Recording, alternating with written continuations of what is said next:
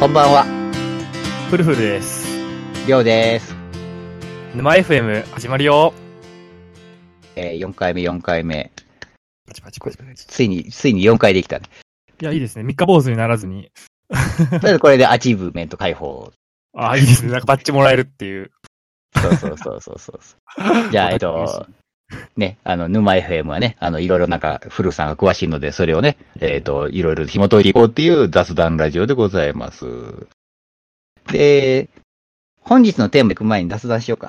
割と自由、自由だ。だ。いやね、なんかね、こう、いろいろさ、統計系の話とかあるじゃないですか。 はいはいはいはい。なんか、この前、ベイズス、ベイズついても統計でいいんだよね。俺、統計ってわかん ない。時計、時計、学問的には時計分野で大丈夫です。うん。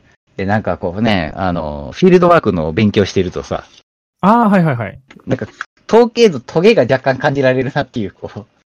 そうなんですかあのね、いや、ちゃんとで言ってんだよ、統計も大事だよとかさ、はいはいはいはい。あの、と統計だって、こう、なんか仲間なんだぜって言ってんだけど、はいはい、はい。なんか文章の裏になんかトゲを感じるなぁと思いながら、こう、ああ、なるほど。ななんるかほど、や、嫌なことあったのかなみたいな。ああ、確かにフィールドワークの人は統計あんま好きじゃない人多いかもしれ ない。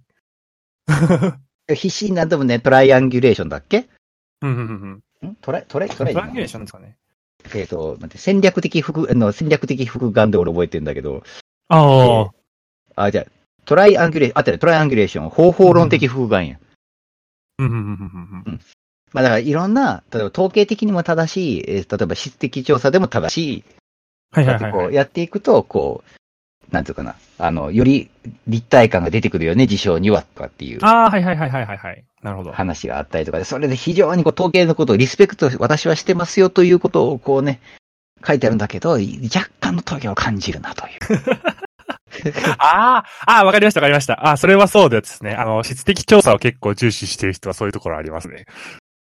ね。いや、自分とかは結構数字からものを言いたい派だったので、よく先生に怒られてましたね。大 学時代。あの、そう、あの、そ、それって解釈できるのとか、なんか。なんかそれって解釈できるの結構怖いワードだな。いや、そうなんですよね。なんか、いや、数字だけ並べられてもしょうがないんだけど、みたいなことをよく言われてました。怖い、怖い、そ れ。あだから、大丈夫、すごい、あの、気持ちわかりますね。あの、実際に一緒に研究してると多分結構感じるところあると思います。ね。でもさ、統計じゃあ悪いんですかとか多分聞いたら、いや、そんなことはないよって多分い。や、そうそうなんですよ。ででも、ある程度やっぱりリスペクトは持ってらっしゃいますよね。あの、システムやってる人たちも、時計とかに対して。いや、でもなんかこう、いざって時のね、この、どっちに質があるかっていうと、 多分質的に行くんだろうなっていう、こ う。ああ、ね確かに。それ結構面白いですね。確かにそれ、持ってる人多分、なんか、企業、企業のなんか多分、あの、UX リサーチャーとかも多分、分かれるんじゃないですかね。あの、数字からだけじゃ絶対何も見えないとかって言ってる人とか。そうそうそうそうそうそう、いると思う。絶対いると思う。 いやー、でもね、あまあだからと俺、俺たちは頑張ってね、こう、別にはい学、学派を持ってるわけでもないし、はい。あの、僕本当になんかこう、なんだっけ、あの、おすすめしてくれたさ、あの、佐藤、はい佐藤さんだっけはい、佐藤先生、はい。うん、佐藤先生のね、言ってる、うなんかあの、恥知らずの学問とかって言い言い方とかすごく好きでさ、うーん。あの、いもう本当何かを調査するためには自分の心情なんてなくて、うんうんうん。あの、もう、手に入れたもん全部使ってそれを調べるんだぜ、みたいな。うんうんうんうん。いいですよってうねのは。めめっちゃいいなと思ってて、だからそれはね、こうやっていきたいから、統計もちゃんと学んでいきたいんだけど、はいはまいはあ、い。なんか、統計屋さんとかっていう言葉に、こう、すごくこう、トゲを感じるな っていう。いやー、いますね。まあ、まあ、あとなんか統計をちゃんと理解せずに使ってる人たちも結構いて、ある程度そういうディスも含まれてる気がしますね。 あのねえ、はい、そうですね。あります、あります。はいあの、まあ、結構なんだろう。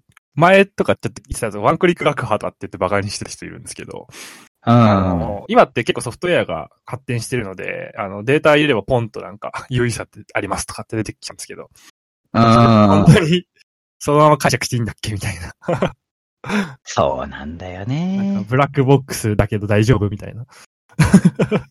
いや、ブラックボックスだけど大丈夫っていうのは、やっぱいろいろあるよね。あの、AI もそうだし。いや、そうですよ。いろいろんなところにありますよね。まあ、ある程度ブラックボックスじゃないとダメって場合もありますしね。そう、なんか特に AI とかいじりまくってるとさ、うんあの、最終的になんとなくだけど、あの、スーパーパラメーターをこういじるだけみたいになっていくし、はいはい、スーパはーパラメーターもなんかこう、理屈があっていじってんじゃなくて、なんかチューニングしてたら、うん、うまくいったぞみたいなね。い。そうですね。まあ、探索しててこうが良さそうみたいな。そうそうそうそうそうそ。 それって大丈夫なのみた いな。うんうんうんうんうんうん。はね、すごい、すごいわかる。わかるはする けど、まあまあまあまあまあ。まあ。やばいね。この辺を掘っていくと、いろいろとこう、いろんなものとぶつかりそうで怖いよね。いや、そうですよね。まあ、難しいですよね。ブラックボックスでいいかっていうのは結構な、結構まあ、コンテクストによりますし、ずっと議論されてることですよね。ねえ、うん、個人的にはなんかあの、応用研究としてはブラックボックス俺、どんとこいなんだけど、はいはいはいはい、あの、基礎研究としてはブラックボックスの中身はやっぱ開きたいなとは思うね。うん、そうですね。うん。まあ、自分、自分もそうか。まあなんか、プログラミングとかライブラリで全然ブラックボックス OK なんですけど、その、社会科学とかはやっぱりある程度開きたいですよね。モデリングとか、その、要は人はどうしてこういう行動をするのかみたいなとか、っていうところで、ブラックボックスがあると説明が結構難しくなっちゃうので、やっぱり、そこうのん仕組みというか、なるほロどねジックは、えっと、ある程度一貫性を持って開かれている方がいいのかなとかって思ったりはしますよね。あ と、個人的に今聞いてた、その、やっぱライブラリーブラックボックスでいいっていうのは、その、ブラックボックスではい扱ってもいいっていうところには同意で、はい本当にブラックボックスは 嫌だ。ああ、でもなんかその、潜りに行けるっていう強みが、あの、プログラマーである、我々は多分あるので、その最悪中身が開けるぞっていう。それは、それはで、フルルさん、あの、オープンソースコミュニティで育った人の言い分だよ ね。あれ、そうなんですね。 そっはか、いそっか、そっか、そっか。ライブラリーは見なくたって、だってそこには GitHub 見に行けばいいじゃないみたいな、いざとなればみたいな。はい。おー、ほうほあれう、バイナリーだけしか公開されてないライブラリーだってあるんだよっていう、こう。もうこれはちょっと、ジェネレーションギャップなのかな。 いや、文化差かなアブリカさんですかね。あの、なんか、マイクロソフトのやつとか使ってると、ああ、確かに、確かに。うん結構なんでやねんみたいなやつとか。まあ、最近だいぶね、はいはいはあの、マイクロソフトもなんかいろいうんろオープンソースコミュニティへの貢献がすごく、むしろなんか、むしろ、はいはいね、10年ぐらい前と評価は真逆になってて、Google のそうで方すよが、ねなんかちょっとブラックボックス化していってはいはいてはい、はいなんか、あのね、えっ、と、マイクロソフトの方がなんかむしろオープンになってきてるみたいな謎の逆転現象が起きてるはいはいはいはい。感じはちょっとあるけどね。あの、確かになんか、まあ、最近まマあぜイクロソフトめっちゃいいですね。さ最近俺ちょっとね、あの、あいや、なんかこ、これ、これは敵を作っちゃう発言かもしれないけど、若干、若干 Google 離れをこう離れて、ああ、はいはいはいはいはい。あの、基本的にね、サーチエンジンも、あの、ダクダク Go を使ってるし。ああ、マジっすか、へえ。いやいやいや、全然使えるよ、全然使える。まあ、自分もそうですね、一回使ってみて、まあ、す結構普通に使えるなと思思いましたね。うん、なんか、今のところ、だから、えっと、スマホのデフォルト検索エンジンとか、ブラウザのデフォルト検索エンジン全部ダクダク Go にして、うん、うん、うん、うん。うん、それでやってると、なんか、俺の心の平穏が、ちょっと満たされるという。はいはいはいはい。あとはなんか文章系は、なんか、えっ、と、できる系 GitHub。うーん。まあ、共有でやりたいときは HackMD とか、はいはいはいはいはい。うんへえ。そんな感じ、そんな感じでやってこう。だから前、前の Google に戻ってほしいっていうね、こあーう。なんか、やばい金持ったギークの集団みたいな。あー、はいはいはいはいはいはいはいはい。ああ、でも確かに大企業感あるかもしれないです。大企業感とはって感じですけど。企業感とは、みたいなね、こう、なんか。あのね、前、昔もね、今もね、Google ってこっちの話聞いてくれなさそうな雰囲気なんだよね。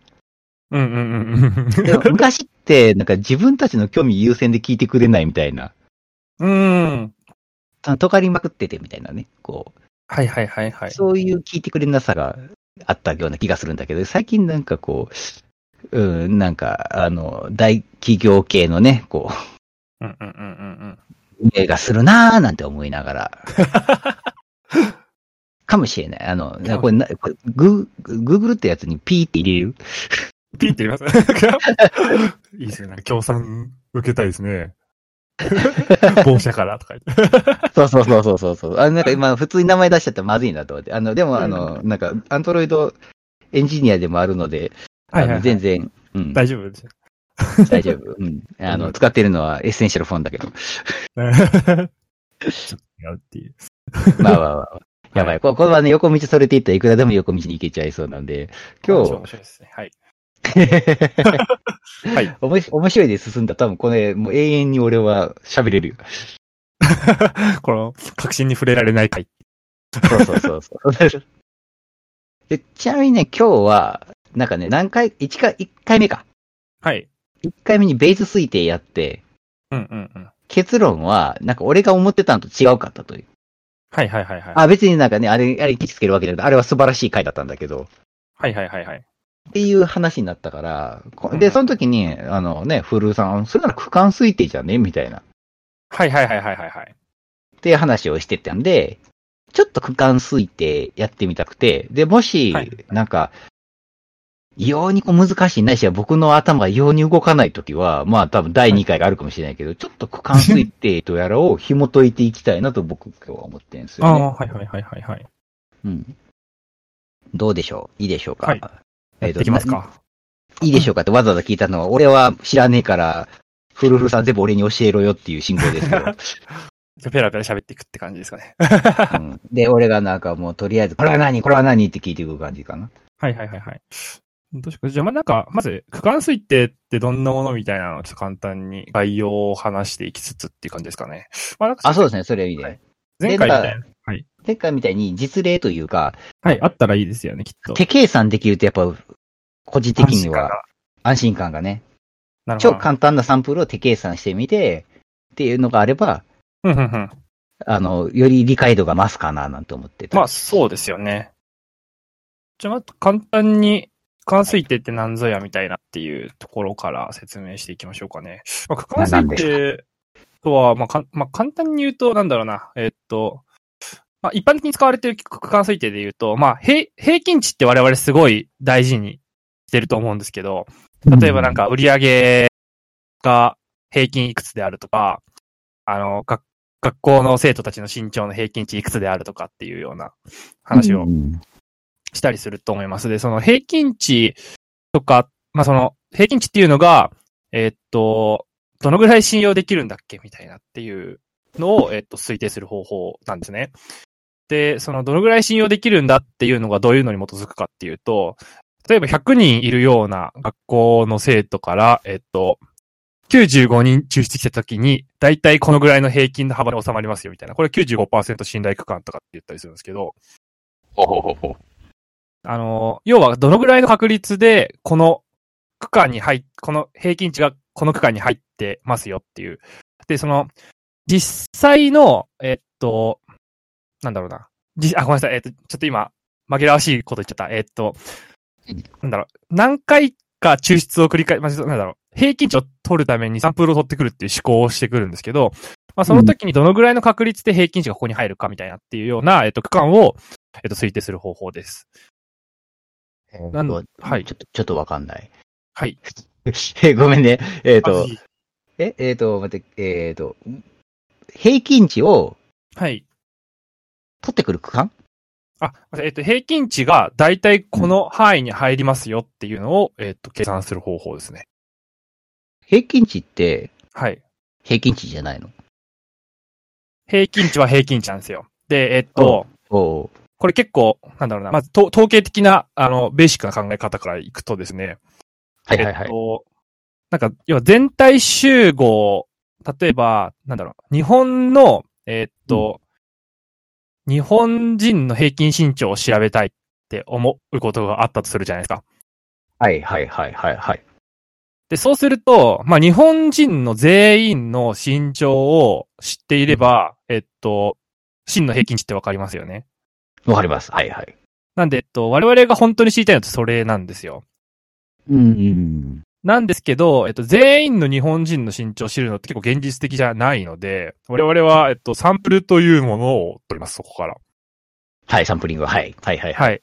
なんで、例えば1000人とか、えっと、まあ、1000人とかで平均身長を取ると、えーっと、まあ、大体、真の平均値。まあ、日本人全員ーから計算したものと、まあ、近くなるというふうなことが、えーっと、言われています。の。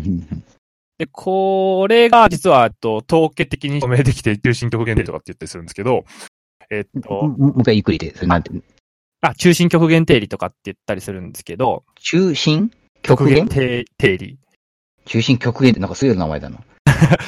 あの、式、あの、なんだろう。そう、なんかじ、ななんでそう、なん例えばその、全体の芯の平均に対してサンプルから取った平均値が、えーっと、全体の、あの、要は、サンプル数を広げていけば広げていくほど、えーっと、その、真の平均値に近づきますよっていう。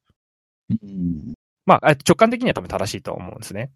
わかるわかる。要するに、えっ、と、なんだろう。そこに結局前進していって、はい、そうです、そうです。ってことだよね。そうです、そうです、そうですそうです。うん。うんうんうんで、えっと、通常、そのサンプル数が、まあ、十分に大きければとかっていう表現をするんですけど、十分ってなんだっていうのは、まあ、 自 分も、たまに思うんですけど、まあまあわかるはい。そう。まあ、千とか数万とかってあれば、もう、あの、基本的には、えっと、近い値で一致するというふうに言われています。うんうんうんで、その時にですね、えっと、ただやっぱりその誤差があるんですよね、真の平均値と。うん、わかります。で、その誤差っていうのをもうちょっと正確に見積もりたいっていうモチベーションが区間推定ですね。けとりあえず、区間推定のモチベーションというか目的はなんとなく分かった。はい。だから、要するにその、あれだよね。例えば学校全体平均取りたかったら学校全体から取ってきたらいいんだよね。それぐらいそのうで人す、そう数でだかす、そうでらす。そうです。そうです。そしたら、えっと、区間推定する必要ないんですね。うん。ただ統計的なことしたい。例えば全国の小学校生の平均値出したい。まあ、出せるけど。まあ、 出せるけど、まあちょっとハイコストだから、はい。あの、サンプリングしたいと。で、はいえっと、ちょっと質問なんですけど、1000人っていうのは、はい。その値で固定なんですかそそれともさっきのサンプル、えっと、なんか、えっと、例、例として1000人っていう、1000っていう数字を出したのか、あ、例として1000っていう数字出してますね。あ、オッケーオッケー。じゃあ1000かもしれないし、1万かもしれない。あ、全然そうです。そこは可変ですね。オッケーですです、わかります。まあ、だって国によっても違うもんね。うんうんうん人数は当然違うから、あまあ、どうやって出すかわかんないけど、ある、えっ、、と、特定の、えっ、と、サンプリングをすると、えーそれは真の平均とほぼニアリーイコールになるよというのが、えっ、と、中心極限定理。そうですね。はい。なるほど、なるほど。はいはいはい。で、なんかそうすると、ちょっとごめん、一番最初にポロッと出てきて、俺、んって思って、すっ飛ばしちゃったんだけど、はい。 95%信頼区間って話あったじゃないですか。はいはいはいはい。ああれがちょっとまだ頭に入ってなくてごめんなさい。あ、いえいえいえ。えっと、あれうん。例え、えっと、そうですね。そうですね。例えばサンプルすを、なんだろうな。えっと、サンプルの取り方って基本的にランダムだと思うんですよ。はい。で、ランダムであるべきというふうに言われてるんですけど、はいで。その、先ほどの例でいくと、まあ、その、日本人全体の身長を求めたいって言った時に、1000人、まあ、仮に1000人サンプルしてきて、平均値を求めましたっていうのを計算するとするじゃないですか。うんうん。で、それっていうのが、えっと、1回のサンプリングの試行での平均値っていう感じなんですね。 1回のサンプリングの試行での接近値。えっと、はいはいはい1000はい。でこの、えっと、1回の試行っていうのは複数繰り返すことができるんですね。うんうんうんうん。で、また、ランダムで1000人バコッと、えっと、持ってきて平均値を測った時っていうのは、1回目の時とちょっとずれるじゃないですかと。あの、そのランダムで持ってきているので。わかりますわかります。はい。で、それっていうのを、例えば100回繰り返すと、えっと、まあ、何らかの分布を持つんですね。あの、その平均値が。平例え均ばの、あの、ぶ OK です。分布傾向があると。そう、例えばですけど、えっと、170、あ、100 160センチ付近にデータがいっぱい集まるけど、なんか、例えば100、平均値110になることは少なくて、え平均値200センチメートル超えることは少ないとかっていう分布が出てくるんですね。まあ、正規分布かもしれないし、まあ、何らかの分布をするだろうという話ですね。。そうですす。あ、はい、あとちょっと、まあ、そうですね。で、その、えっと、試行回数、例えば100回のうち95回は大体この範囲に収まりますよ、みたいなっていうのは95%信頼区間とかっていう風に言ったりします。はい、はい、はい、はい。ああ、分かってきた、分かってきた、分かってきたよ。へえ、へえ、オッケ ー。うん。あ、で、今ちょっと話それが、はい、はいあ、どうぞどうぞ。あいや、いいです、いいです。いいどうですかいいで今ちょっとあの、話が出たので、えっと、まあ、ついでに話しちゃうんですけど、えっと、何らかの分布っていう話をしたんですが、えっと、平均値の分布っていうのが、えっと、正規分布で禁止されるっていうことが、えっと、経験則として分かってるんですね。あ、経験則じゃない。これはちょっと計算から導けるんですけど。まあ、なので、それを使うと求められるっていうところがポイントですね。信頼区間。 あー、じゃあ正規分布の形が、はいモ。デルの形がある程度見えた段階で、95%信頼区間も見えるってことだよね。えーっと、あ、というよりも、えーっと、あ、そうですね。えーっと、なんていうのかな。えーっと、その、たと、一回とか思考、一回、その、集計したときに、えーっとうん、正規分布の形が大体推定できるですね。一回だけで。あ、そうなんですよ。えっと、一回の時にで、まあ、例えばどのぐらい誤差がありそうなデータかとかっていうのがわかるので、まあ、それをもとに、あの、平均値がどういう、あ、何回も試行した時にどういう感じの分布になるかっていうのを計算できるんですね。ちょっと待ってもうだいぶはいすげえ不思議なこと聞いたぞ。え、1回っていうのは、はいそ。の1000人の平均を取る1回ってことだよね。あ、そうです、そうです、そうです。うん。そその時にれそのはいの時、あ、あー、つまりそれは、そのサンプ、1000人のサンプル内でのばらつき傾向とかからわかるってことそうです、そうです、そうです。そうです、そうです、そうです。あー、な、ええー、あーなるほどな。じゃあ、例えばだけど、すごい変な話だけど、全員170センチだったら身長で、はい。お、そうですばらつきねえな、みたいな、こいつらみたいなあ、。そうです、そうです。全くばらつきがないので、えっと、めちゃくちゃピンって立ってる感じのせい、あの、分布になるんですよね。170のところだけ頻度めちゃくちゃ高くて、他は頻度すごい少ないっていうような分布になるんですよ。まあ、絶対俺、ベイズ推定的な考え方で、これもおかしいと思うけどね。 全員170だったら、なんで何が起きてんだよみた いな。まあ普通にまあ、こ、 心、そうですね。心に照らし合わせるとなんかサンプルの仕方おかしいんじゃないかって話になるんですけど。まあまあまあ、オッケーオッケー。あーだいだいぶわかりました。だいぶわかりました。あの、まだ言葉の意味だけだけど、はい。なるほど、なるほど。分かってきたよ。うん、うん、やったうん。いやー、やっぱ説明うまいね。うまい。え、マジです か。マジでうまい。ただ、 そっかそっか。だからど、何度もね、こう、1000人取ってくんだったら、全員取ったらいいじゃんとは一瞬、ふと思ってたんだけど、はい。あ、からそうなんですよ。はい。うん。そうでですねも、一回取ってくるだけで、実はえっと95%信頼区間まで見えちゃうっていうことね。そうです、そうです。ただ、そこで疑問に思うのは、その、1000人。はい。あの、1000人っていう数をどうやって出すかだよね。あー、サンプル数の出し方ですか。そうそうそうそうそう。あ、これはね、結構、奥が深いところですね、統計の。あ、マジっすか。ほうほうほう。あのーそうですね。サンプル数どのぐらい取ればいいか問題っていうのは結構長らく議論されている内容で、なんだろう。まあ自分はめっちゃ詳しいわけじゃないんですけれど、えっと、まあ目的によって結構あってきて、例えば平均値のブレをこれぐらいに抑えたいとかっていう時に、大体どのぐらいのサンプル数取ればいいかとかっていうのが分かったりとかっていう、まあいろんな計算方法があったりしますね。で、えっと、まあ、そうですね。まあ現実的なももので言うと、できるだけいっぱい取りたいっていうところはあります。そうだよね。はいうんで例えば、その、ウェブとかだと、まあ、サンプル数はもうめちゃめちゃ基本的に取れるので、あの、うん。 AB テストとかと。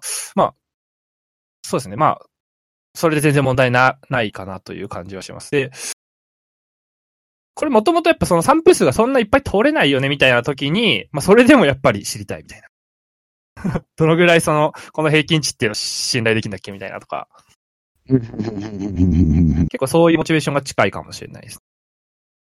なるほどね。だから、あれだよね、区間推定でわかる区間っていうのは、はい。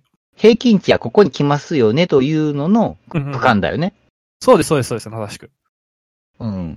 で、一応、えっ、と、積分布として平均値がここに集中するってことも分かってるから、はい。大体その積分布のど真ん中うんうんうん。が、あの、真の平均であろうという推定だよね。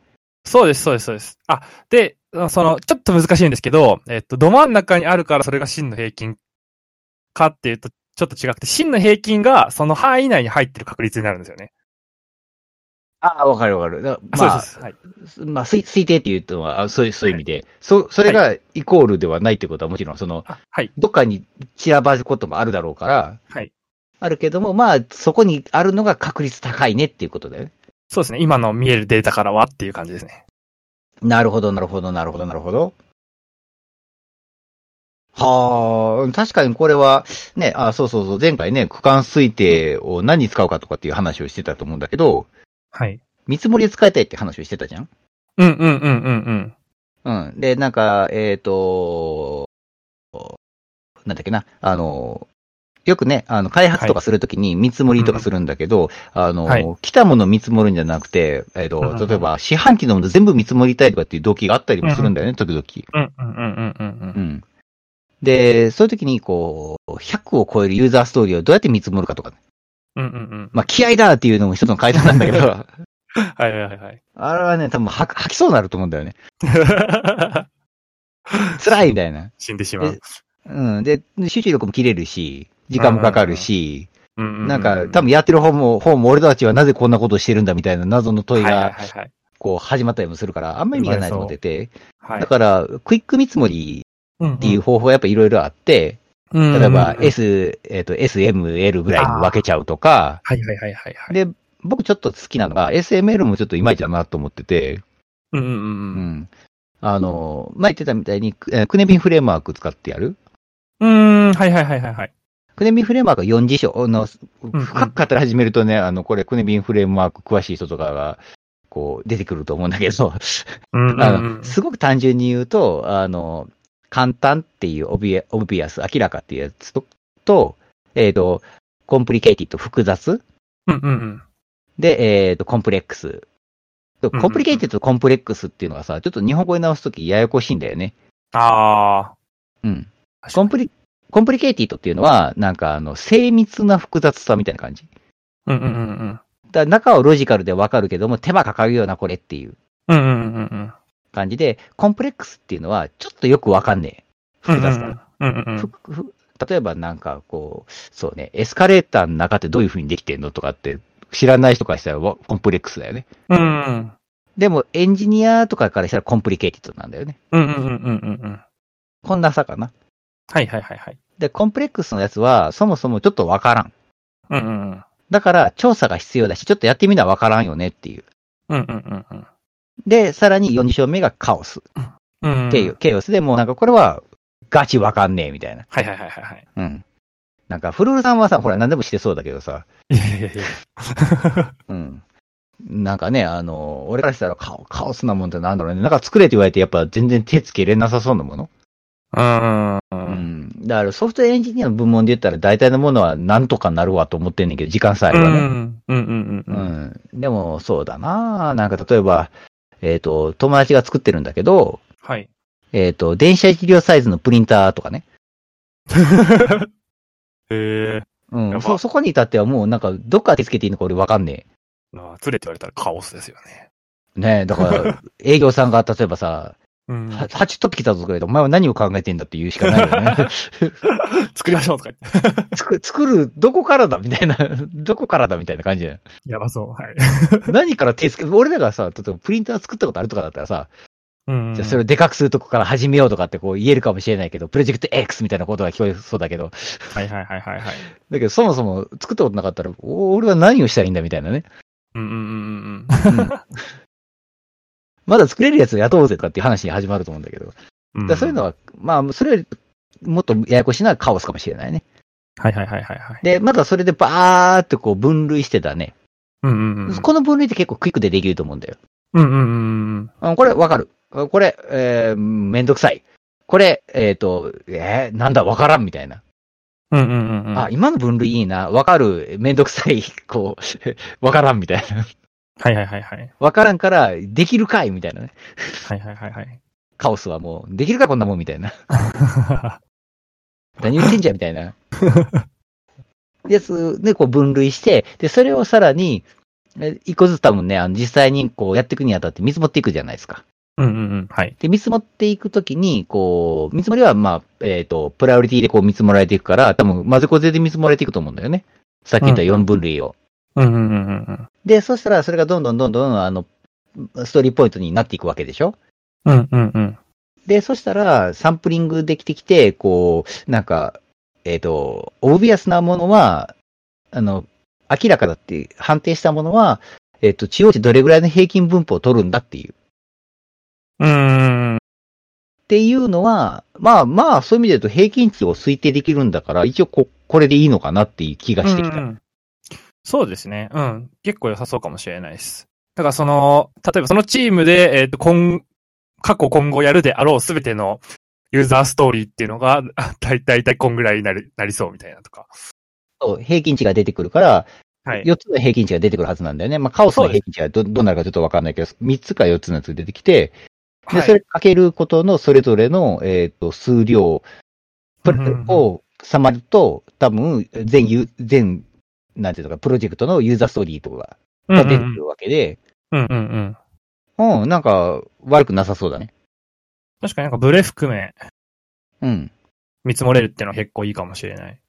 で、これって、えっ、と、ベイズ推定のさ、強みって、あの、どんどんどんどんサンプル数が増えていけば、よりこう変わっていくっていうか、その更新、アップデートされていくってところが良かったじゃないですか。うんうん、そうですね。はい。区間推定はそういう意味で言うと、アップデート可能なんですかね。あ、全然あのデータが増えれば、えっ、と、計算結果は変わりますね。あー、なるほどね。はい。そうかそうか、だからその、あ、なるほど、95%信頼区間の位置が変わってくると。徐そう々でにすね。。まあ、あの、データが増えると、基本的にあの、なんだろう、誤差っていうのが少なくなってくるので、うん。あ、その、そうですね。あの、なんだろうな。データ数が増えると、縮まりますね。区間推定の。あー、なるほ変わっど。あ、じゃあ俺ちょっと考えたんだけど、95%の、なんて、95%信頼区間の中で、最小値と最大値と中央値、中央値というか、まあ、しえっ、と、積分布のど真ん中うんうん。の値からそれぞれ推察されるリリース日を出せるよね。あ あ、ありそうですね。 えなんかこれ素敵じゃないなんかこう、あの、ベロシティから考えて、うん。何スプリントでどんだけ進むかっていうのがどんどん出てくるでしょベロシティ平均値が。そうですね、そうですね。うんうんうん。で、出てきて、そしたら、なんか、あの、区間推定の95%信頼区間の最小値がもし出たら、はいあの、これぐらいで終わります。最大値が出たらこれぐらいで終はわります。平均値がこれぐらい出てる。で、それがさ、日々アップデートされていったら、ちょっとなんか、楽しくない、うんうんあ面白いですね。あ、なんか、ああ、これ、これは楽しそうだね。うん。なんか、普通に、 チームの見積もりで使ってみたいかもって思 いました。うん、ななんかこれ、や、やろうよ。あの、面白そうだし。そうですよね。ちょっとなんか、やっぱ今、見積もりとかを、なんかもう、ブレイクスルー欲しいなって今思 って。うん。なんかね、やっぱね、こう、見積もりして、ベロシティ出してっていう時に、うんベロシティって何のために出すのっていうと、うんうんうんあのーやっぱこう、未来を見据えるために出したいんだよね。うんうん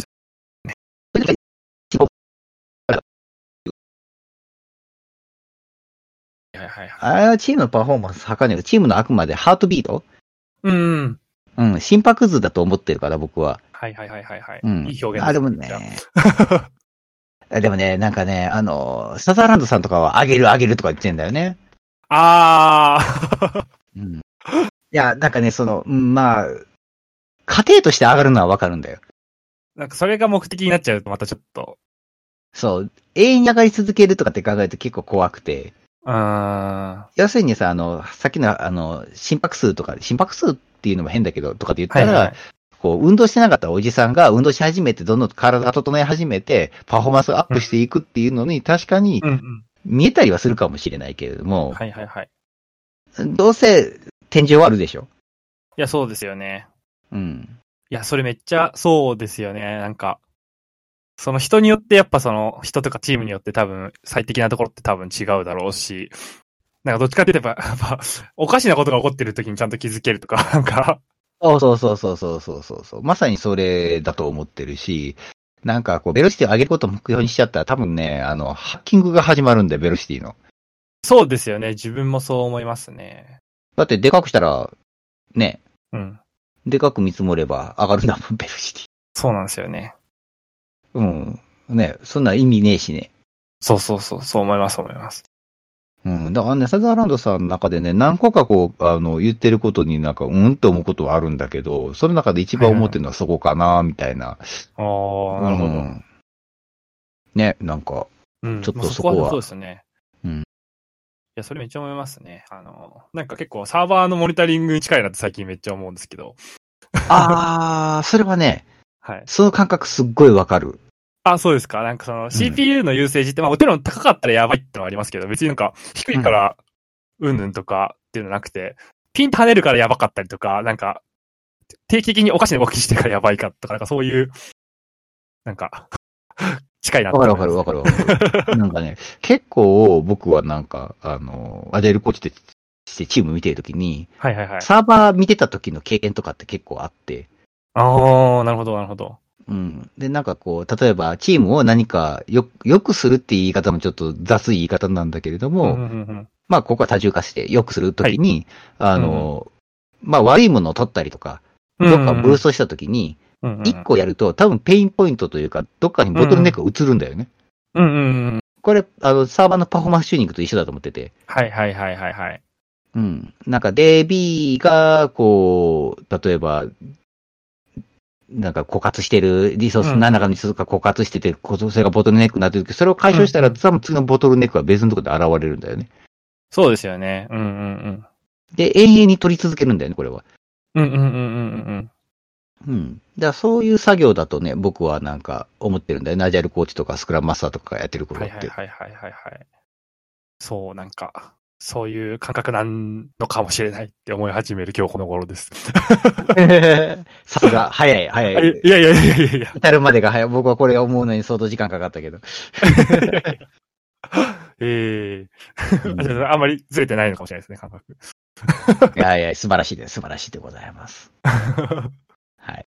あ、じゃあちょっと話を戻してだね。そうえでっ、すねと、オッケーオッケー。だから区間推定がどうやら、えっ、と、使え、使えそうというか、使えそうというかさ、ちょっとなんか上から目線っぽくて嫌なんだけど、 ええなんかこのまま突き進んでもなんか良さそうだなと思ったんで、じゃあ突き進みましょう。だいたい概略は僕は理解しました。あの、はい。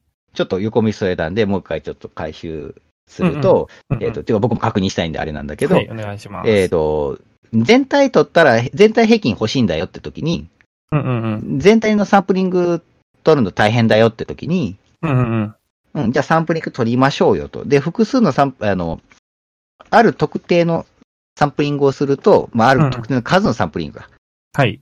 すると、ある程度、えっ、と、全体平均に近い平均値が出せると。うんうんうん。で、それで、そういうサンプリングを複数回やると、えー正規分布を表すように平均値が分布されるはずだと。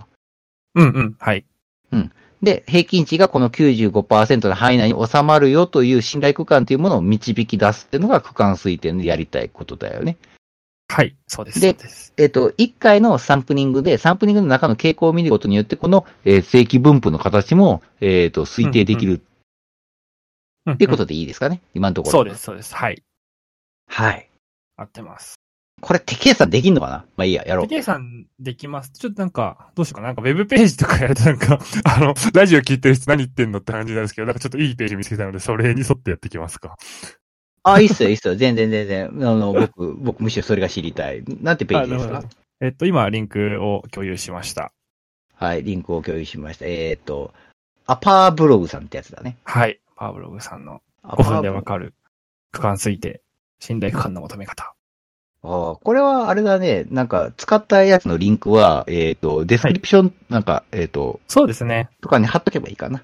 うん。それがいいかもしれないです。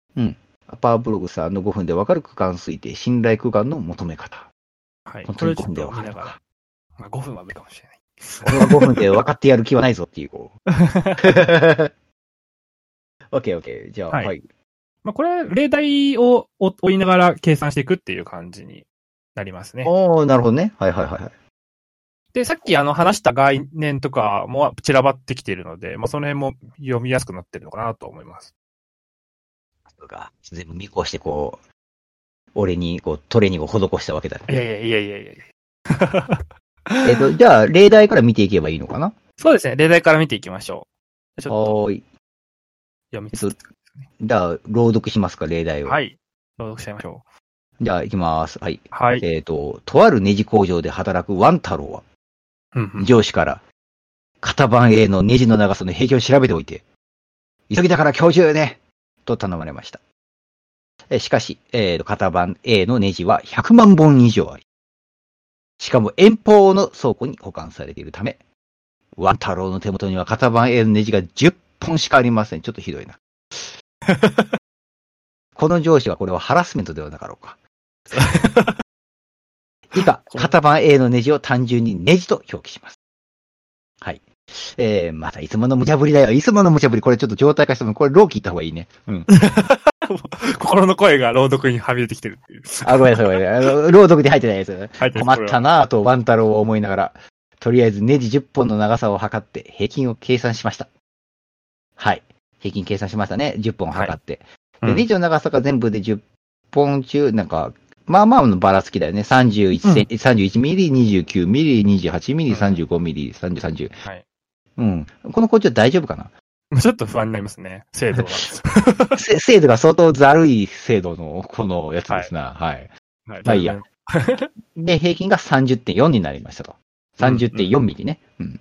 そうですね。まあ、で、多分あの、普通というか、まあ、あんまり考えずにいくと、まあ、10本の平均が30だったので、えっと、まあ、30ミリが、えっと、全体のネジの平均ですよって報告しちゃいが、いいそうな気がしてありますけれども、まあ、本なるほどね当はネジは100万本以上あるわけで、うん。そっち側の方を知りたいんですよね。そうですね。だからこれは、もしかしたら、遠方の方だと、なんか、もしかしたら、30センチのやつがあるかもしれないもん。ちょっとめっちゃ長いのもあるんじゃないかみたいな。そうそうそうそうそうそう。これはね、こんだけ精度悪かったらちょっとわかんない よね。不安になっちゃうという。あ30センチはないかもしれないけど、たまたまね、短めなのが揃ってたかもしれないし、たまたま長めなのが揃ってたかもしれないってことだよね。はい。そうです。は。い。はいはいはい。わかりますよ。はい。で、えっ、と、本当の長さの平均、100万本以上あるネジすべての長さの平均を母平均。母、母平均でいいのかなこれは。そうですね。もう平均ですね。母の平均とか言って母平均と言う。まあよく数学で出てくる言い方だよね。母なんとかみたいな。そうですよね。うん。として報告するのは、いくらなんでも無理があります。で、そこで、えー先輩のにゃんこさん、うん、どういう会社まあいいや、先輩のにゃんこさんに相談してみると、 えー、母平均の信頼区間を求めて報告するのがいいわよと教えてもらいました。この先輩はまあ、よくできてる先輩だと思うけど、上司はやばいね。にゃんとワンの上司は何だろうなんですか、にゃん とは。にゃにゃんこさんと、にゃんこ先輩と、えワン太郎くんの上司。うん。まあいいや、やめとこ う。あの、なんか無駄なツッコミを、朗読ではなくて、ツッコミ入れながら、あの失礼いたしました。はいいえいえはいはい。あ、イラスト工房か。はいは。は いなるほどね。 はい。い。 ネジは素材ライブラリー .com から手に入れてるみたいなちゃん。ちゃんとしてますね、これ。ちゃんと書いてて偉いな。本気ちゃんとしますね。うん信頼、信頼区間言うてるだけあって、こう、信頼のね。そう、いい感じ。はい。この、このまま先進めて大丈夫ですか大丈夫です、大丈夫です。まあ、なんで、えっと、問題設定とか、その、背景として出てきてる知識ってさっき言ってた話ですね。そうですね。ていうか、僕からしたら結構びっくりで、なんか、1000本ぐらいはネジないとダメだろうと思ったら、100万本に対して10本、ほう、ここで話を進めていけるんだということにちょっと今びっくりしてます。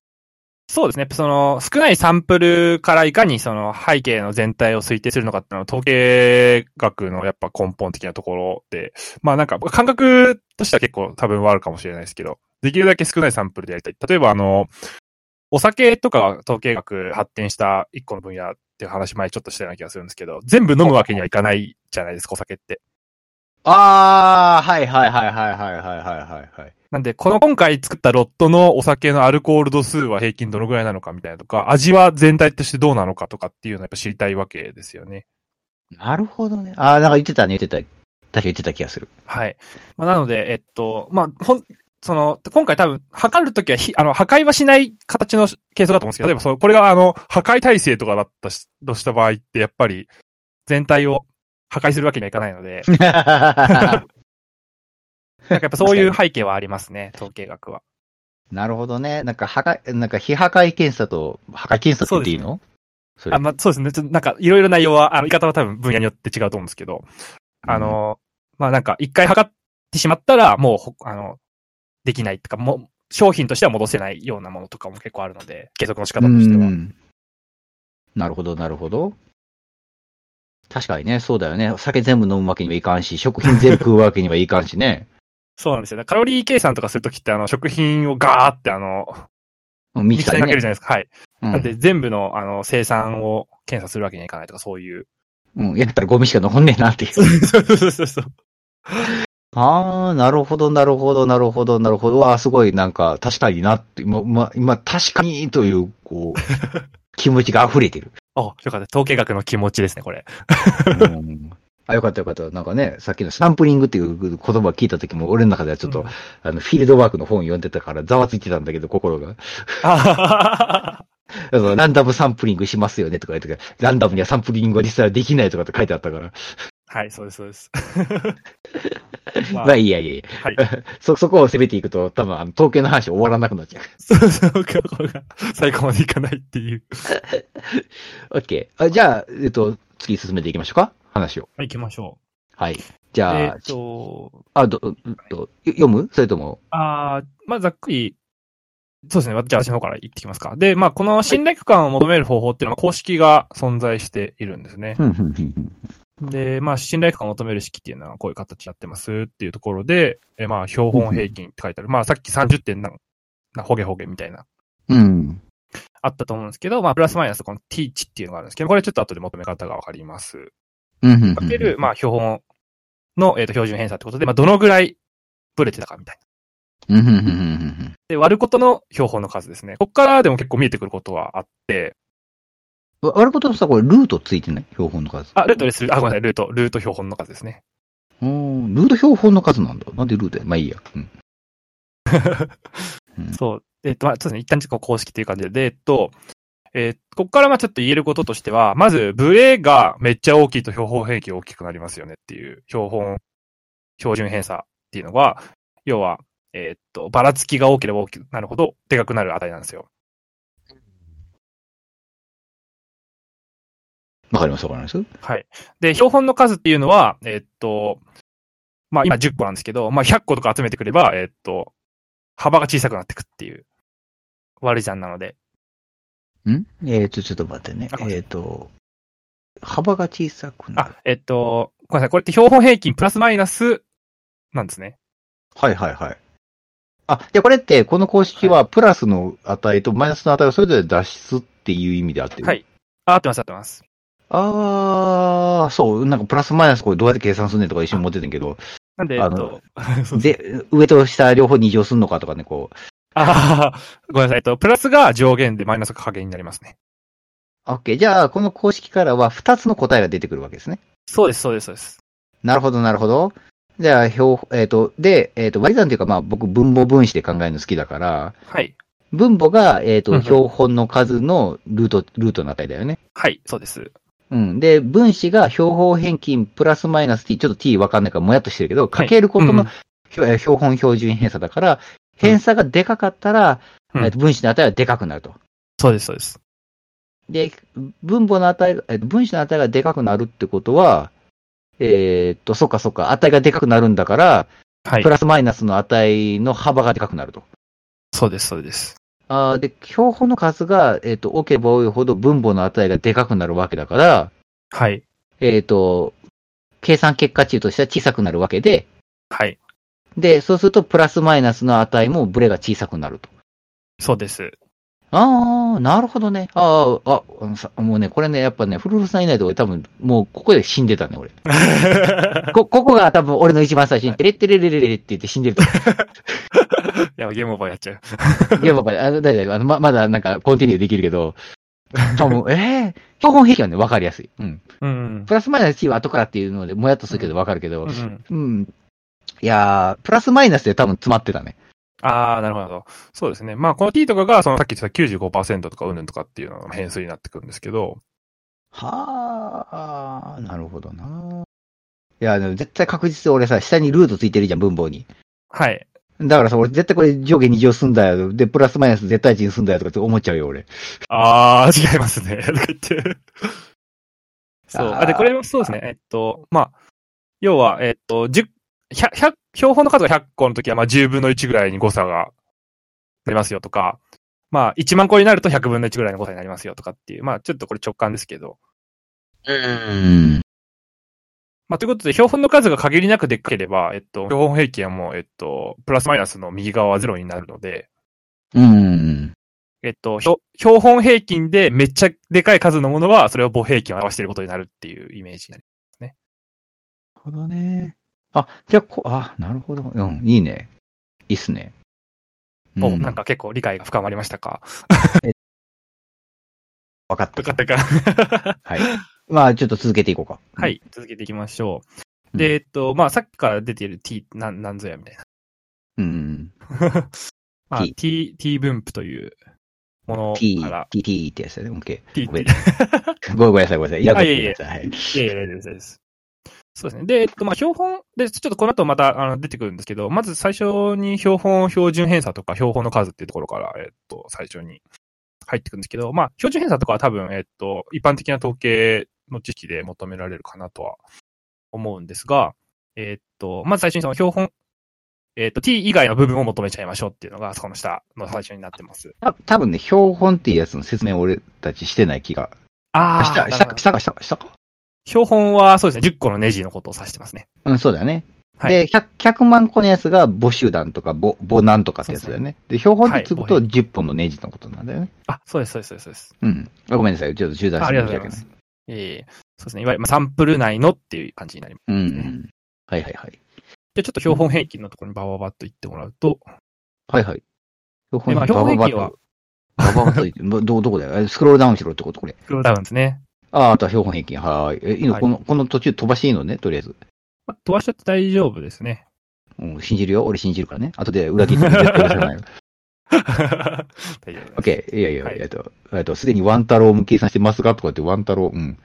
ワン太郎手元にある20本、過去標本の長さの平均を計算し、これを、え、本本平均と見ます。まあ、そのまんまだよね。ね、はい10本の平均ってことだよね。まあ、これが、えっ、と、まあ、なんだろう、信頼区間の中心になってくるよっていう話ですね。はいはいはいはいはい。あー、で、偏差。はい。あ、ここも見ちゃっていい見ちゃって大丈夫です。うん。単純に、それぞれの平均値との差分を求めるわけか。はい。なんで、データ一個一個ずつの、えーと平均値との差とかを偏差っていうふうに言います。うーん。まあ、OK。偏差も止まった。でも、そこから、標本標準偏差って、これ絶対値って考えるのかなそうですね。そ絶対、絶対値ですね。はい。あ絶対値じゃない、えっ、と、ルート取った後ですね。お。えっ、と、この次になんか分散っていう考え方なんですけど、ほうほうほうほうほう。なんでえルーーとト要は、うんあ、えっ、と、そうですね。まあ、ちょっと、まず、分散からいきますか。あ、オッケーオッケー、その下に書いてあるね あの、普遍、普遍分散って書いてあるね。はい。えっ、と、そうですね。まず、あの、偏差って、個々のデータの平均値からの差じゃないですかと。うん。うんで、そうすると、えっと、じゃあ全体でどれぐらい平均値からずれてるデータがあるんだっけとか、あの、全体で見ると平均値からのブレってどんぐらいなんだっけっていう、ちょっとデータをサマライズしたいといううん。欲欲求が出てきたりします。まあ、それが分散とかってあったりですね。うんで、えっと、通常、あ分分散を求めるのは、その、偏差だと、えっと、プラスとかマイナスとかっていうのは出てきちゃうので、それを、えっと、統一して扱いたいっていうので、まあ、絶対値を取るっていう方法も使われたりするんですけど、統計だと、その、二乗することによって、えっと、プラスマイナスってなくすっていうことをやります。ああ、二乗ね、あなんかルルートって言ったから俺、てっきりル,、はいートと思っちゃった。まず二乗するから、まあ、その後で戻すっていう意味で、えっと、ルートっていう感じですね。ああ、オッケーです、オッケーです。じゃあ、もうとりあえず二乗して、あの、はいマイナマイナス消すんだね。そうです、そうです。ああ、プラマイのその、やつを消すってことね。これはわかるはいわかる。はい。それが普遍分散のところの部分なんですけど、で、えっと、そうですね。で、これを、えっと、全部足して、えっと、サンプル数で割ると、分散の平均が出ますよね。はいはいはいはい。ここで言うと、まあ、ネジ一個一個の平均、えっ、と、差を出して、それを二乗して、全部足し込んで、はい。えっ、と、おこれ10引く1って何じゃいあ、で、ここが、えっと、まあ、ちょっと、ややこいところなんですけど、 えっと、えー分散と普遍分散っていう二つがありましてですね。はいはい。えっと、統計だとなんかあの、なんか性質的に便利だから標本数マイナス1で割った普遍分散というものを使われたりします。 えー、れはちょっとなん かは監修。監修っていうか、まあ、なんか使いやすいとかっていう性質ですね。まあでも基本的にはイメージとしては、へあの、サンプル数で割ってるみたいなイメージで大丈夫だと思いここれでもさ、1減っただけでしょ何が違うまのす。えーちょっと性質が変わるんですよね。で、なんか、 それ自分ここちゃんと説明できないんですけど、え ーっと、 ?OK、とりあえず1回飲んだ方がいい、これ。これ、突っ込まんでこ飲こんだ掘る方とがいいそ。れまたあの、確かにディープなところに行ってしまうかも。 OK、じゃあ、じゃあ、ちょっと俺の中で、あの、はいこれ、あの、古田さん宿題ね。あの、 わかりました。じゃあ説明できるちょっと説明しますね。次回テーマ、不平分散、不変分散と分散みたい深な。い、深いところに。マニアックになるそかうですね ら。分散の話はじゃあ次回で。まあなんで、ここはあの、普通に平均値取ってるみたいなイメージでやっていただけるといいかなと。ただし、平均値じゃな、あの、なんか、えっ、うと、ん標本数ではなくて、標本数マイナス1。これは、例えば標本の数が1000個だったとしてもマイナス1なの。はい、そうです、そうです。9000、あ、そうです。999で割るっていう。もう本当にマイナス1いいんだね。マイナス1で OK です。 1億だったとしてもマイナス1なんだね。 マイナス1ですね。ああ、ちょっと面白いね。うん。じゃあちょっと次回、不明分散になりそうですね。そういうのを、もう普遍分散と言ってしまうんだね。はい、これを不変分散。まあ定義ですね、単純に。はあ。へえ、もうまあなんか、ふーんぐらい。まあとりとりあえずの飲みます。なんでっていうところは今あるけど、飲みます。はい。まあ、これが大体、要は、2乗した、えっ、と、誤差の平均値なんですね。目をどんぐらいブレてるだっけっていうのを2乗されてるような値。うーん。まあ、ということで、えっ、と、やっぱ元に戻したいですよねっていうことで、えっ、と、ルートを取ってあげるという。でそうすると、これを、えっ、と、標本標準偏差というふうに呼びます。そう、待てよ。偏差から始まり、えー分散から普遍分散かって、標本、標準、偏差まで行くわけで、ね。はい。まあでも、やってることはそこまでややこしいことやってないよね。言葉に結構やられるけど、そうですね。もう一回ちょっととは、うん確認しただけ、偏差は単純に平均値からえーそれぞれ引いた値でね、プラマイいろいろ出てくるけど、結果。そうですね。個々のデータが持ってるあたりですね。で、分散っていうのはそれの平均値だよね。そうです、そうです。で、普遍分散っていうのは平均値の時の、えっ、と、サンプル数をマイナス1したもの。はい、そうなります。はい。で、それは、に、あ、そうあと、ごめんなさい、えっと、値として2乗してるんだよね。えっ、はいと、そう元です々のプラマイ消すために2乗してると。そうです、そうですそうです。だから、元に戻そうよってことで、ルートで、ルートの正の値のみを取ったものを、標本標準偏差ということでいいんですね。はい、そ うです。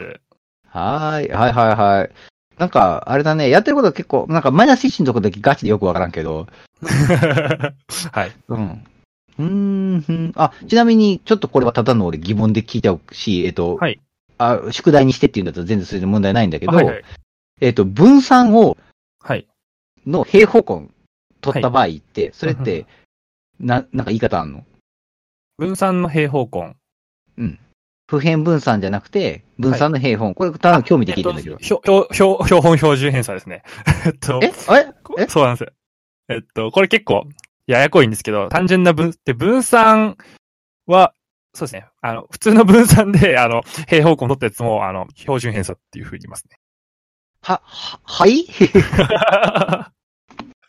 ここ、迷路快活に説明できますかいや、ちょっと、なんでこうなのかっていうの説明できない。はい。まだ分散の、えっと、ル、ル、平方根は、標準偏差ですね。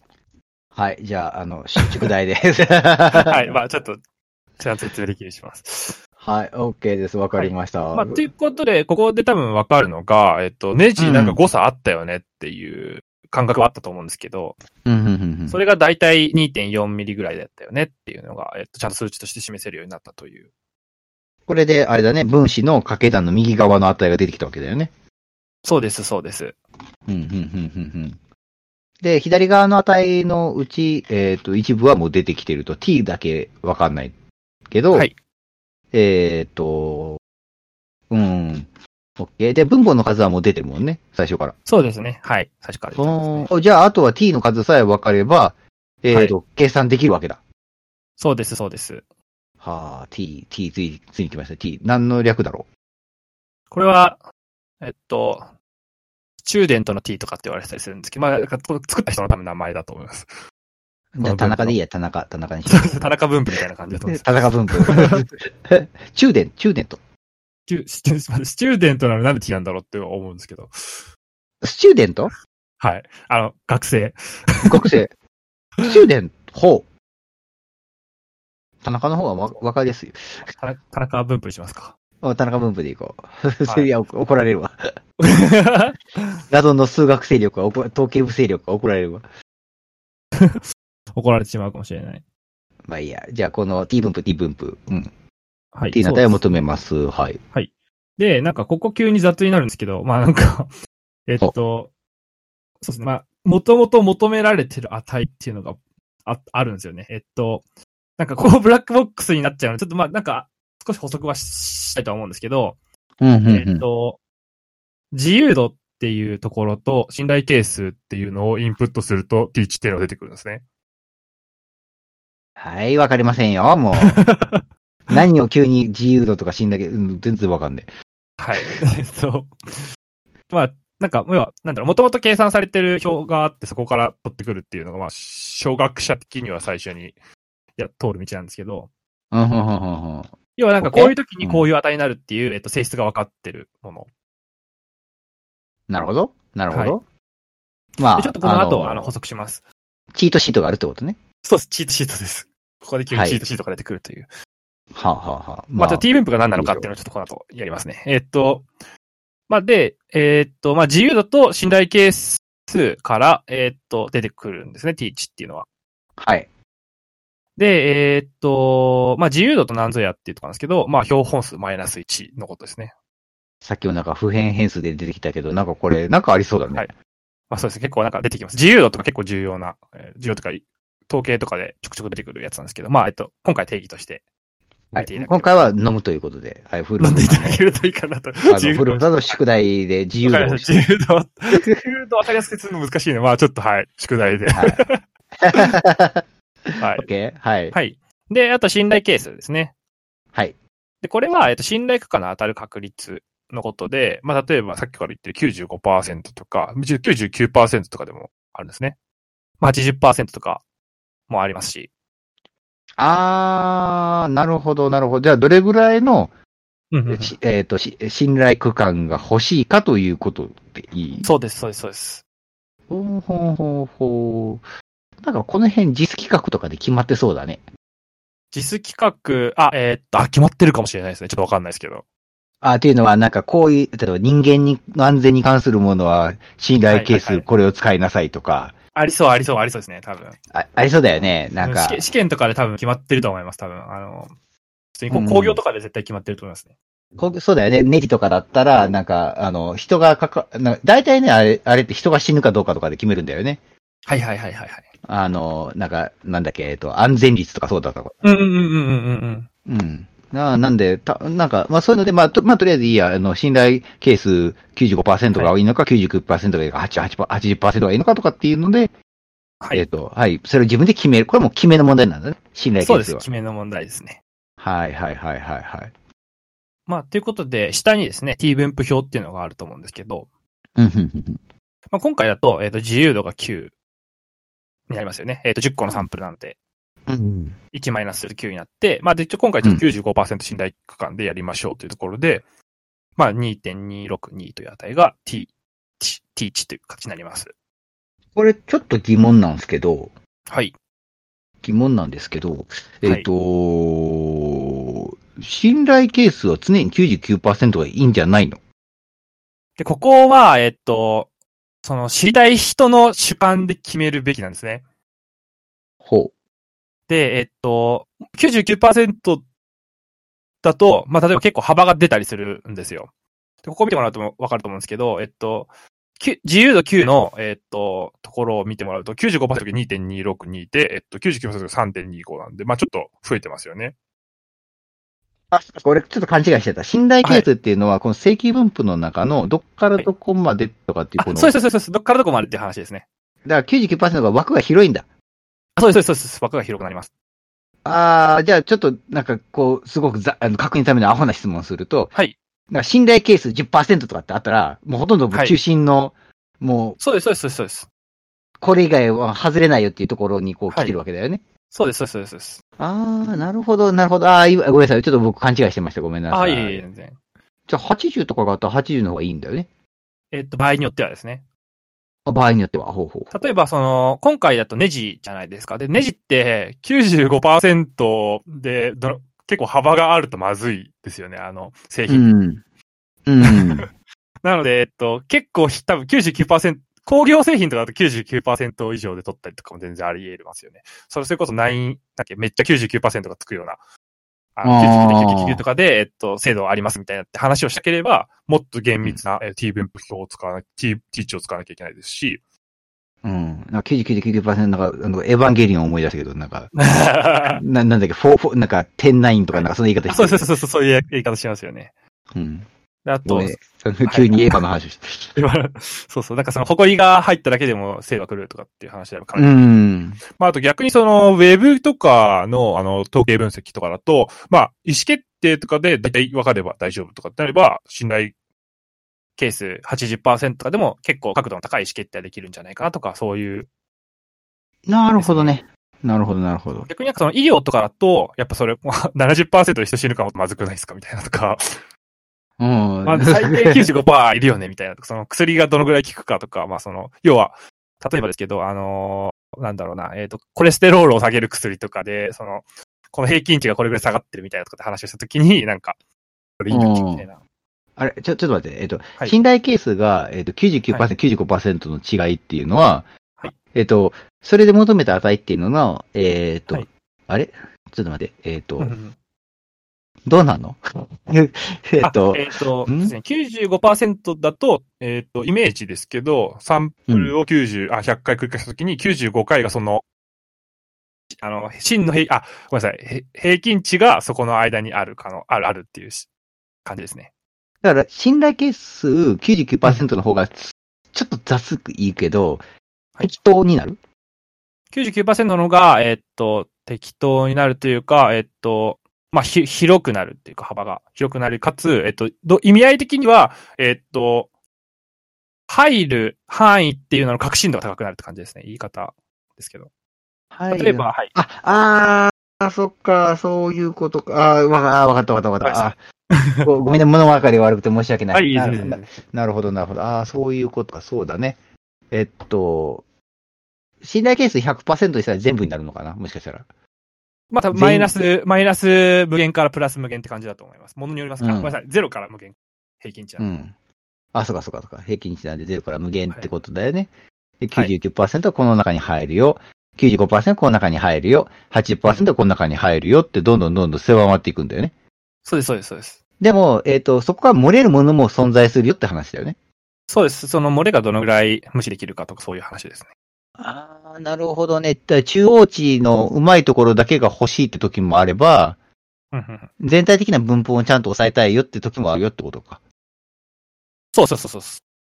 ああ、OK ですよああ、ようやっと、ようやっと。うん。なるほど、なるほど。って感じですかね。あ、だちょっとあの、なんだろう気になってしまったのはあれなんですけど、あの、多分、中央値っていう言葉と平均値を多分こ混同して使ってるシーンが、りょうさんたまにあるんですけど。はあご、ごめんなさい、ごめんなさい。えっ、と、い、全然全然。えーと、そうね。で、ややこしいよね。中央値って言ったら、なんかあの、平均とは違う意味で使うことあそうるなんでもんすよね。ね。あの、えっ、と、小さい順に並べた時の真ん中ですね、中央値は。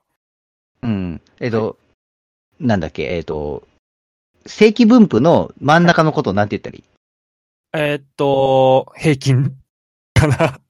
あれ、あれ平均なのあれは平い、均基なの、本 基本平均かな。平均値の平均ってことでいい平均値の平均。はい、はい。そえっと、標本平均の平均値か。はい。じゃあ、ちょっと仕切り直しまして、ちょっとだけ音声トラブルがありましたけど、はい。うはい。えっ、と、えっ、と、そうですね、中中央値と、中央値って僕は間違えて言っちゃってた話で、僕なんうんか、つい山の中央にあるから中央値っていうことを言っちゃってて、それ、それちょっと改めます、気をつけます。だから、はいいいねえっ、と、標本平均の平均値だよね。標本あそうですね、標本平均の平均値。はい。はい。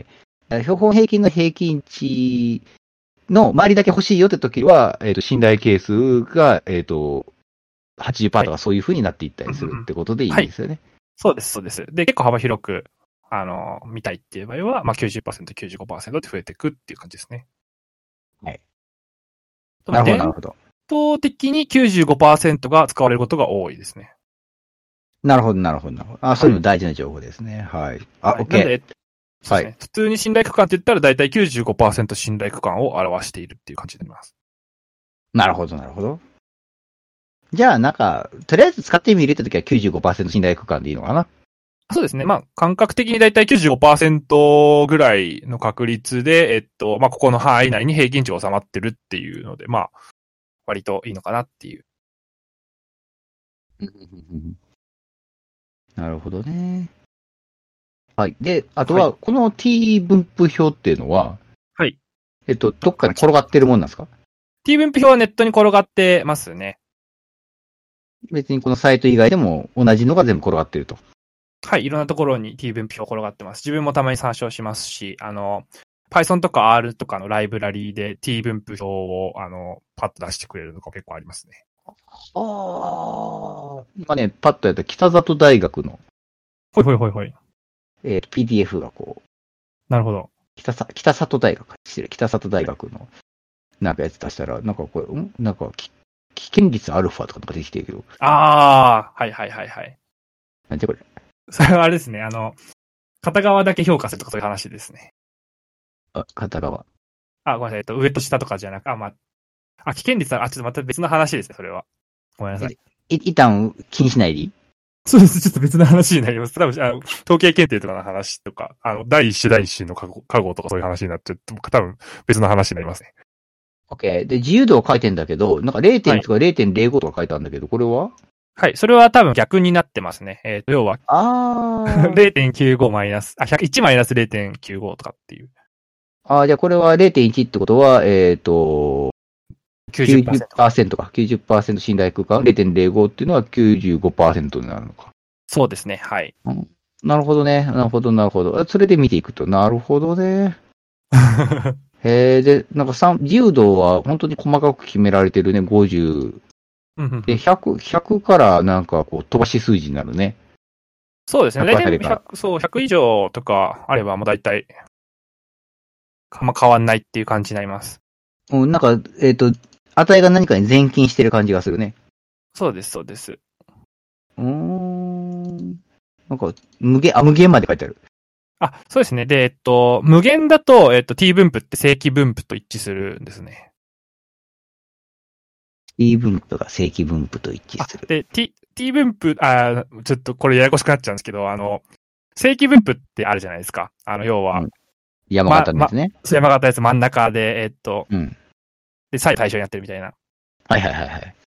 で、えっと、t 分布っていうのが、えっと、正規分布の、えっと、特殊な環境下での形みたいな感じでイメージしてもらうといいかなっていうふうに思っていて、えっと、まあ、なんだろうな。まあ、正正規分布の形に近づいていくんですね。あの、自由度を上げていくと。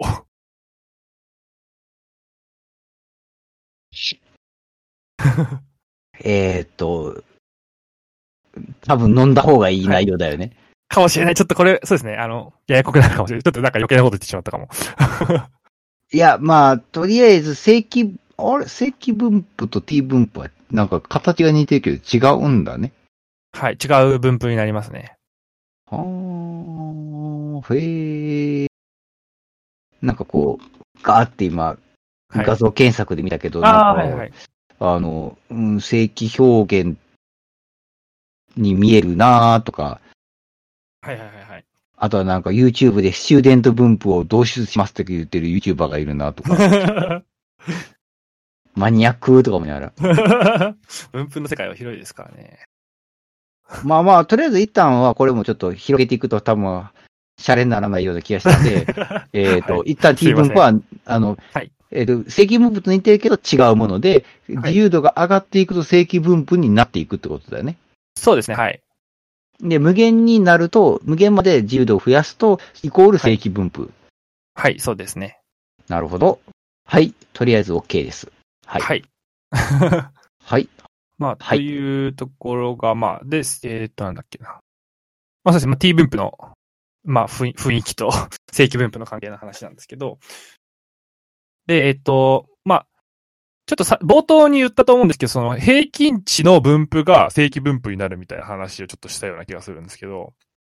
平均値の分布が、えっ、と、正規分布になるはい。えっ、と、標本平均を、えっ、と、あ、そうですね。はいはいはい。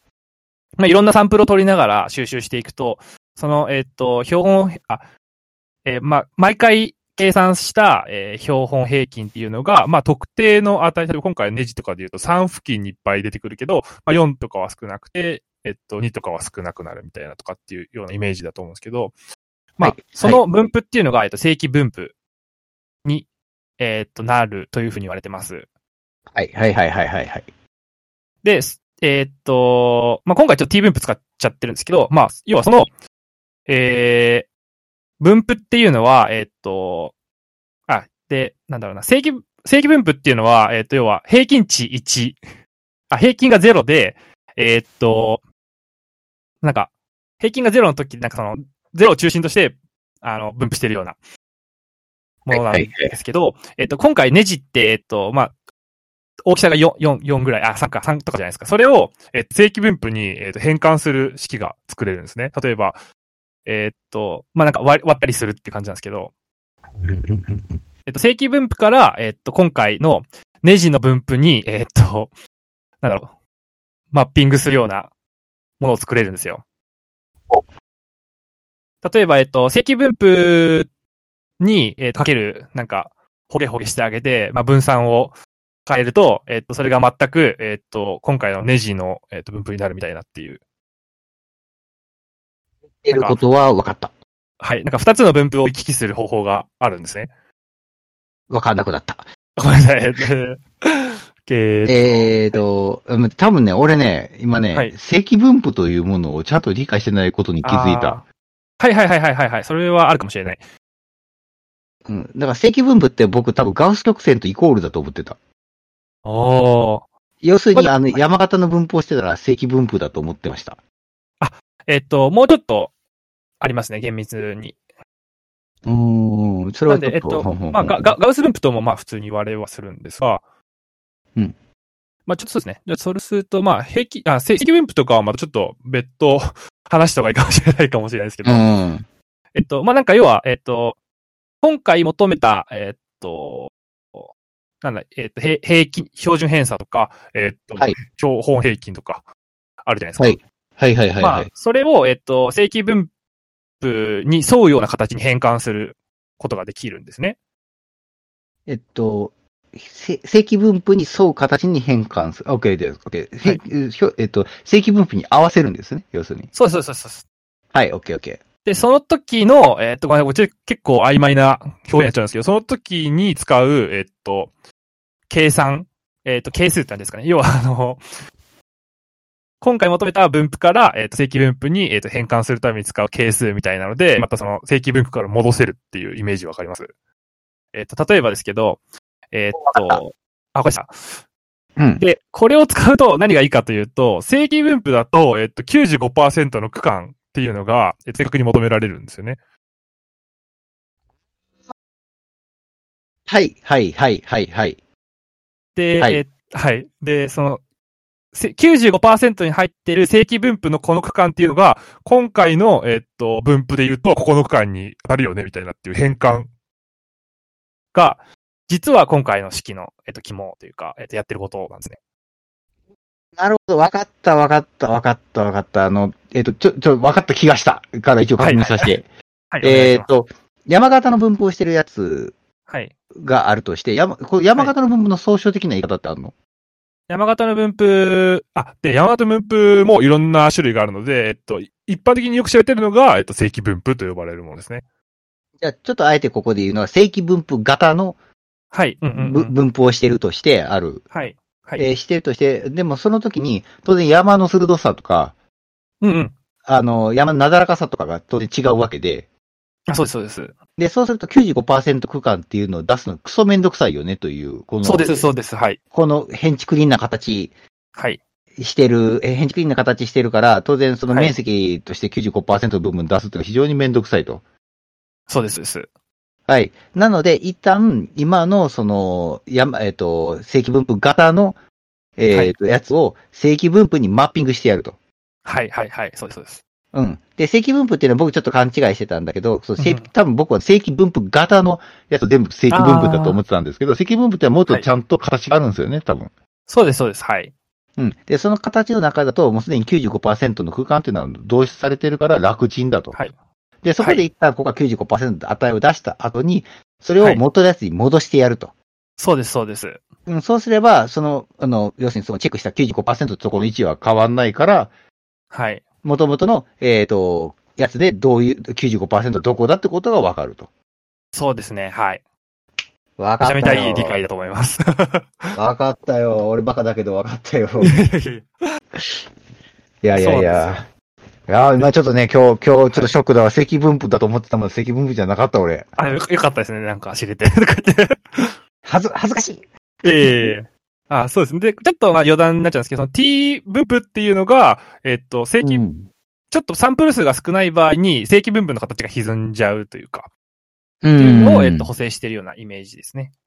うん、ふんふんふんふんふんふんふんまあ、なので、えっと、まあ、この、今回公式として、えっと、最初にバーンって出てきた、あの、標本平均プラスマイナスをほげほげみたいなのがあると思うんですけど、まあ、これも、えっと、要は変換をするっていう過程で、えっと、導ける式になります。なるほど。よし、わかっ、わかってきたというか、わかった。やったこれで、信頼区間を求められますね。平均値の。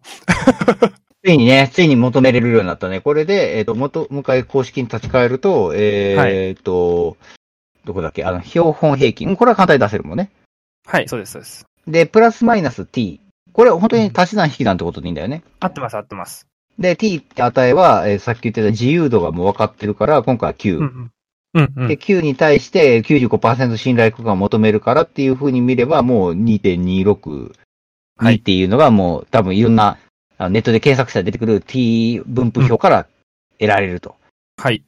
だから、えっ、と、元々の標準平均、標準、うんえーごめん標本平均。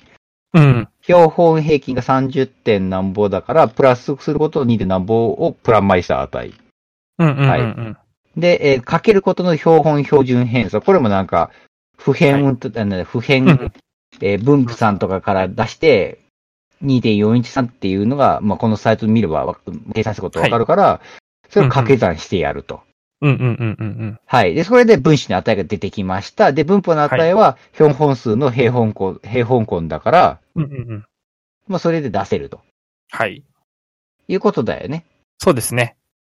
で、それが出てきた値っていうのは、えーっと、えーっと、結局、この、まあ、計算クソめんどくさいから、あの、多分で、で、電卓かなんかエクセルかこれ使わなきゃいけないよね、本当に。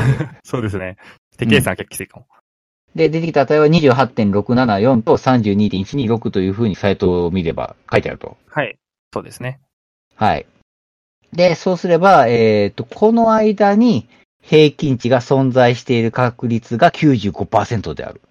あってますか、そうです、そうです。うんうんうんうんうんうんうんうんうん。あー、で、これの、えっ、と、ひゅえっ、と、えっ、と、平均、あややこしいな。うん表、 ここれの、あい、真ん中の数って言っちゃおうか。はい、いいですよ。が、いわゆる、えっ、と、標本平均の平均値になるわけですよね。そうです、そうです。標本う平ん均の平均。はい、はい、はい。そうです、そうです、そうです。はい。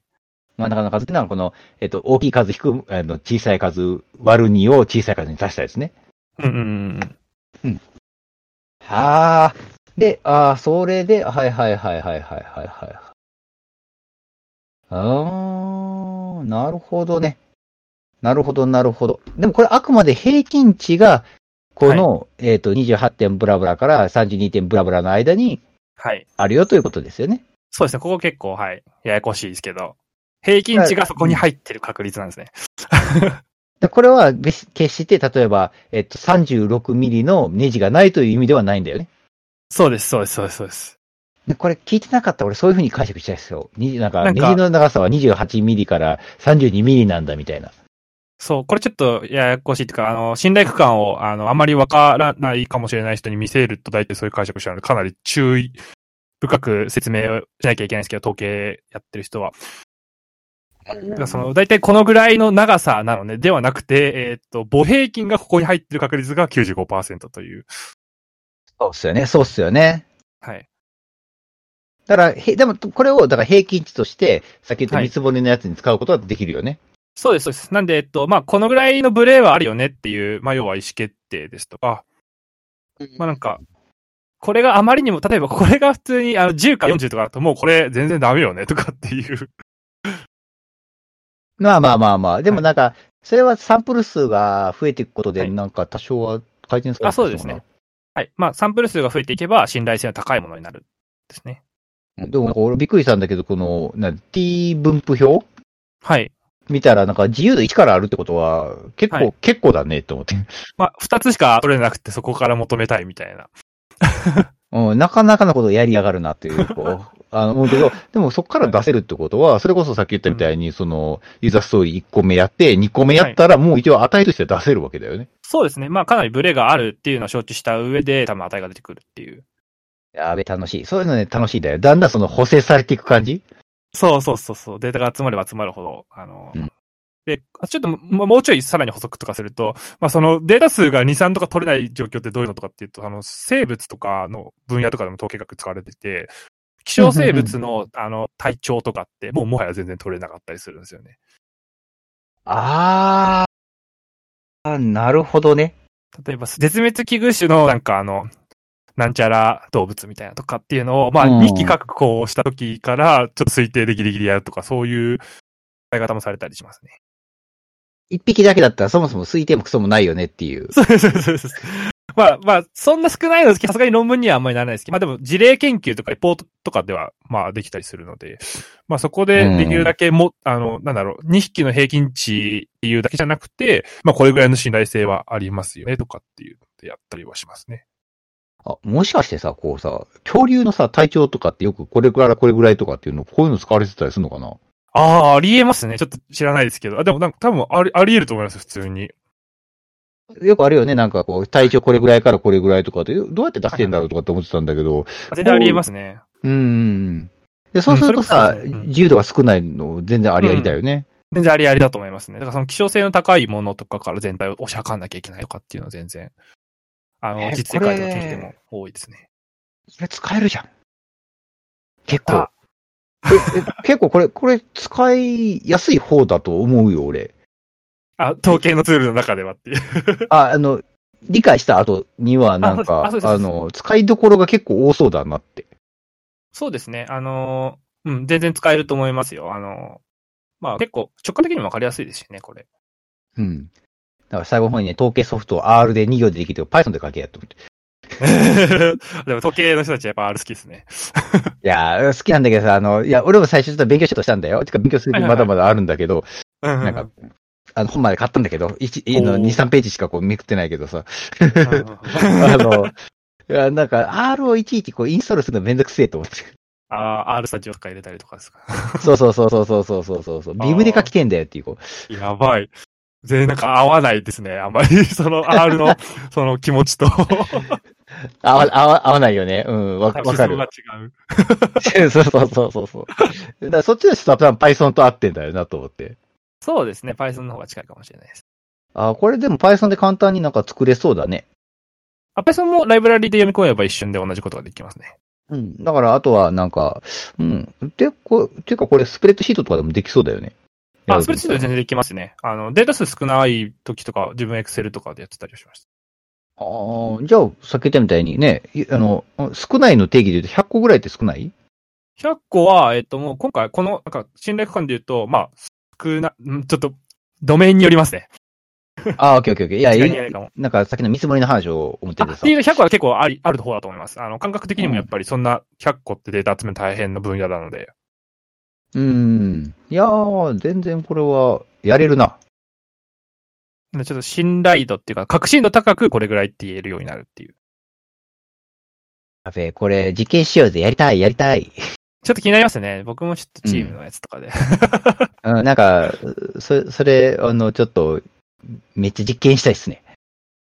なんかそうですね。なんか、予想値と実測値ちゃんと取ろうかで、あとやっぱね、あの、ちゃんと見積もりをしなきゃいけなくて、そうですねあの最初にクネビンとか、そういうのとかね。な。うんあの、なんか、やっぱ、何がどう、あの、簡易見積もりからの詳細見積もりへの、その、うん統計での推定っていううんうんうんうん。いやふうにしたいなっ。ていう。いや、なんか普通に、あれですね、論文とか書けそうですね。いや、もうなんか、誰か書いてんじゃない書いてないかなあ、も。はや。 やってあそー、うなな気んもか、RSGT で出すかとか、もう終わったけどね、あれ。あ、確かに。やりてえ。いや、なんかね、ガチガチ系だよなと思って、なんかあの、簡易はい見積もりから、あの、はいはいなんとかなんとかの、もうなんかこれ、見たい人絶対マニアだよな。マニアですね。めちゃめちゃしかもロロジックでついてくっていう、そう、気持ちとかっていうより は。オッケー、オッケー。あ、でもなんか結構時間、お、やべ、11時だもん。あ、本当だ、まあまあ、ちょっと言っちゃいましたね。やっちゃいましたね。また、なんかえげつない料理になっちゃいそうだけど、あの、まあ、 でもありありありがとうございます。あの、こ結構これ前後編に分けてもいいぐらいだよね。そうですね。まあでも一回で全部す、聞いたのは良かったですね。うん、いうん、そう、収録としては全然1回でよくて、なんだったら間ちょっと、あー、確かに。 うん、前半後半に分けますかあの、ラジオ的に。ラジオ的には分けた方がいいかもね。はい。そうしましょう。うかん、っそてれ話をラジオに入れるって いう。いや、だってこれ多分2時間コースだよ。いポッドキャストとはみたいな。や、ほんとそうっすよね。いや、でもね、あの、本当あの、出来の悪い生徒をね、あの、頑張ってくじけずに教えてくれてありがとうござ います。い とんでもないです。やいやいやいや、超、超上がった、超上がった。俺はもう極めたって言ったら絶対怒られるけど、あの、あ のあえてこう、素人が家にこう、大口を叩くっていう。いいじゃないか完全に理解したってやつで すね。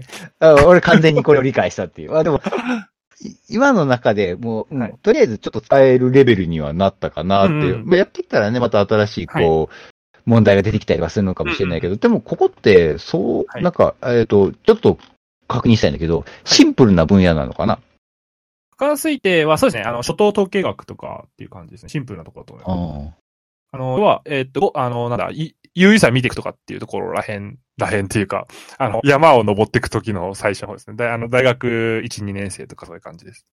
ああ、なるほど、なるほど。じゃあ、はいじゃあ、そんな中から、えっ、と、深く深く追求するようなもんでもないのかもしれないね。うん。まあ、なんで、まあ、ある程度、なんか、基基地のものとして提示されてるものも結構多かったと思うんですけど、今回。